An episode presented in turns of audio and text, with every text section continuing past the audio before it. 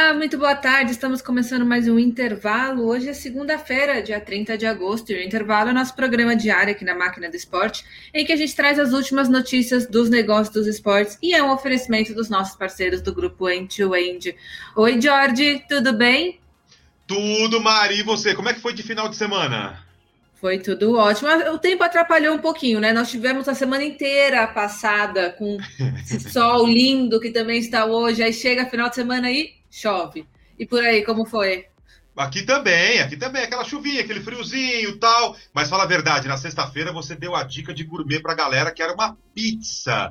Considerando o, o, o tempinho que a gente ia ter no final de semana. Você comeu pizza? Claro que sim, Jorge. Sexta-feira é dia de pizza. Mas não fala o sabor pra galera não ficar com água na boca logo na segunda-feira. Vamos, vamos, Mari, pro giro de notícias. Vamos, Jorge. Hoje a gente tem uma ação muito bacana com o Mercado Livre, que eles estão, na verdade, eles criaram uma loja oficial do Gabigol, Mercado Livre, que é patrocinador do Flamengo, né? E agora está criando, fez uma parceria aí com o Gabriel Barbosa, atacante do clube, e vai ter produtos tanto da marca Gabigol quanto do Gabigolzinho, que é a marca dele voltada para o público infantil. Atualmente, esses produtos já são vendidos por fornecedores, né, em dados pontos de distribuição, e agora eles vão ter um, um lugar só no Mercado Livre para buscar. Essa parceria foi intermediada pela agência 4Com-M, e também com, com outras participações, mas a ideia é realmente ter esse contato mais próximo com, com o fã, né? Do atleta com o fã. Ele já trabalha, essa agência já trabalha com os licenciados do Gabigol desde, desde o ano passado, desde 2020, e também tem os outros contratos com o Gabigol. Jorge, Mercado Livre acertando várias aí, né, com, com o Flamengo e mais um golaço aí do Mercado Livre com o Gabigol agora. Sem dúvida, é, o Mercado Livre ele tem que estar cada vez mais atento à, à concorrência, às movimentações do mercado. A Amazon está aí para mostrar que tem um concorrente fortíssimo, mais uma bola dentro do, do Mercado Livre. E olhando também pelo lado do Gabigol, outra bola dentro. Inclusive, é, a gente pode já, ou cada vez, olhar que o que já acontece no mundo está vindo é, para cá também a gestão de carreira do atleta, além do que nós conhecemos, que é a gestão de carreira no aspecto financeiro, do suporte familiar, do suporte do empresário. Você olhar o atleta como um produto, como uma imagem, esse atleta com cada vez mais voz e que reverbera para os negócios também. E aí, o posicionamento de cada atleta que cada vez mais vai precisar ser olhado com muito carinho, com muito cuidado, o que se fala, aonde você está, como se linka esse posicionamento com o clube. Bola dentro também do Gabigol, mas com todos esses pontos de atenção no radar. Os atletas cada vez ganham mais voz. Isso está interligado aos outros pontos que se reverberam nos negócios. Mas até o momento, bola dentro dos dois. E, Jorge, nós demos aqui, acho que faz umas três semanas, né, sobre o, Gran, o Grande Prêmio de São Paulo da Fórmula 1, que agora teve que ser adiado, e não pelos motivos que nós estamos aqui acostumados a dar é, alterações de datas de eventos esportivos, mas por causa de uma adequação no calendário da Fórmula 1 mesmo, nós tivemos né, o cancelamento do Grande Prêmio do Japão por causa da pandemia. Então, o Grande Prêmio de São Paulo, que seria no dia 5, 6 e 7 de novembro, teve que ser postergado em uma semana, ficando agora nos dias 12, 13 e 14 de novembro. Só uma semaninha a mais. E aí teve toda uma mudança no calendário geral da Fórmula 1. É, o GP da Turquia vai passar para a data que seria do Japão, que seria agora dia 8, 9 10 de outubro, né, no, no próximo mês. Enquanto o México vai para a data de São Paulo e ainda tem uma data em aberto que pode aí ser preenchida a qualquer momento. E quem comprou os ingressos tinham, tinham esgotado, né? Naquele primeiro lote que abriu. Quem comprou ingresso naquela, naquela ocasião continua valendo tudo normal. E haverá um novo lote que inclui bilhetes para os dois setores é, lá do Autódromo de Interlagos, que começam, já estão sendo vendidos agora nesta segunda-feira. Jorge, assim, a gente está vendo uma mudança de calendário absurda, né? É, antes pela pandemia também sofrendo consequências da pandemia, né? Mari, é, já comentamos isso outras vezes no intervalo. A F1 é um case, ainda mais nesse período todo de pandemia.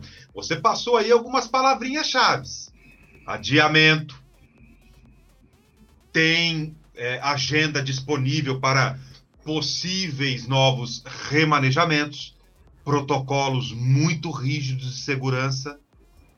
Sabemos, a pandemia ainda não está sob controle, não só no Brasil, como no mundo.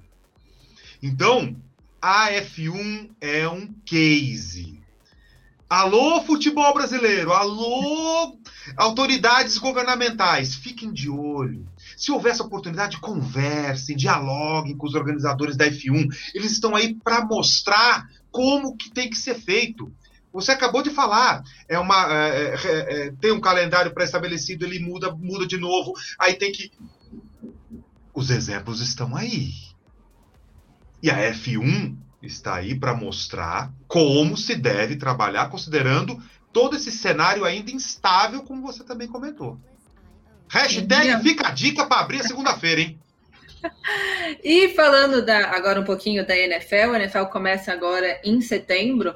Eles estão prevendo, Jorge, é, arrecadações aí na, na parte de apostas absurdas. Eles estão esperando aí cerca de 20 bilhões em apostas nessa temporada da NFL. O estudo foi feito pela Play USA, uma empresa americana de jogos online. E desse esse valor inclui 12 bilhões que seriam da própria NFL, né, de valores apostados na NFL, e 8 bilhões que seriam dos jogos universitários, né, do, do campeonato universitário de futebol americano. É, isso seria, né, desses 12 bilhões da NFL, 1,5 bilhão seria só em receita para as casas de aposta. Então a gente está vendo aí um mercado é, em crescimento nos Estados Unidos muito grande, né? Um mercado aí que as, as apostas esportivas estão crescendo e estão se tornando cada vez mais legalizadas em cada estado.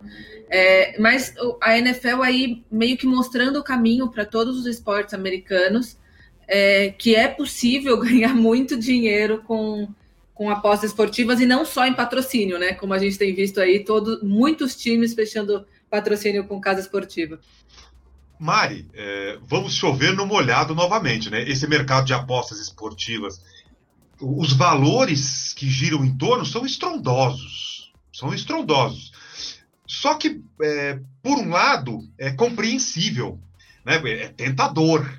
É, e a própria pandemia é, faz com que a busca por novas receitas é, e isso não só no segmento esportivo, como em outros também, tenha se tornado algo mais do que necessário, urgente. Isso posto, que mostra que tudo isso pode contribuir para a indústria esportiva, nós temos aquele outro aspecto, que é o aspecto da governança. Ainda isso precisa ser melhor estudado, analisado, essas questões todas de regulação, de compliance, relacionado a esse mercado. E aí, um outro ponto que chama a atenção para completar. Até na, na, própria matéria você é, menciona isso também. As apostas no esporte universitário.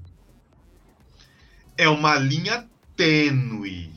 Se no esporte profissional já é uma linha tênue, quando nós falamos de ética, entre outros aspectos que giram é, em torno da essência do esporte, imagina no esporte universitário. Estamos falando de esporte, jovens e educação.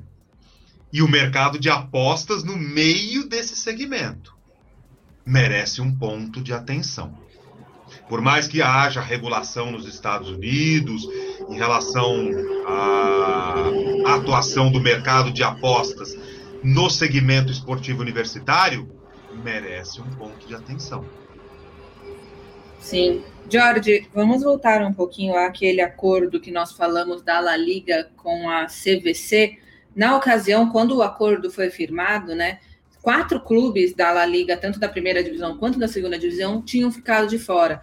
Eram eles o Real Madrid, Barcelona, Real Oviedo e o Atlético Clube, lá da, da Catalunha. E agora nós temos o primeiro clube a voltar atrás. aí nessa decisão, que foi o Real Oviedo, um clube lá da, da, região das Astúrias, que disse que após uma análise interna minuciosa e estudar os detalhes e as consequências da, da operação, resolveu retificar a decisão e aderir ao acordo com a, com a CVC, lembrando aí que é um acordo né, de 10% dos negócios da La Liga, que foram avaliados aí em 2,1 bilhões de euros. É, então, eles, o, o que eles falaram é que eles tinham as dúvidas deles, né, com esses negócios, mas que agora eles conseguiram parar para pensar um pouquinho e, e, levar em consideração tudo que isso pode trazer de bom para o clube. O clube, inclusive, que tá na, que é da segunda divisão, né, do campeonato espanhol, e também teve uma pressão aí é, grande dos próprios é, torcedores para que eles aceitassem George, assim, em algumas, algumas ocasiões o dinheiro acaba falando mais alto, né? o, é, é, um, é um componente explosivo para o bem e para o mal, né, Mari? E novamente, dentro da, dos pilares do ecossistema esportivo, olha o pilar político aí novamente. Seja na, na tomada de decisão do Oviedo, ao rever uma decisão inicial, assim como mostra a força da La Liga. De 38 a favor, agora nós temos 39 a favor desse acordo. Isso por si só é, mostra muita força da La Liga. Vamos agora observar os, o, as próximas movimentações, considerando que nós ainda temos Real Madrid, temos o, o Clube Atlético Bilbao e tem o Barcelona, que ainda não deram a sua anuência. Mas a La Liga mostra força. E que é, essa é, parceria com a CVC ela se mostre um sucesso e que isso por si só é, reforce a importância, entre outras coisas, de uma liga muito bem gerenciada, que não olhe só para o mercado interno, como para o mercado externo, e que isso favoreça os clubes. Alô, futebol brasileiro! Hashtag fica mais uma dica.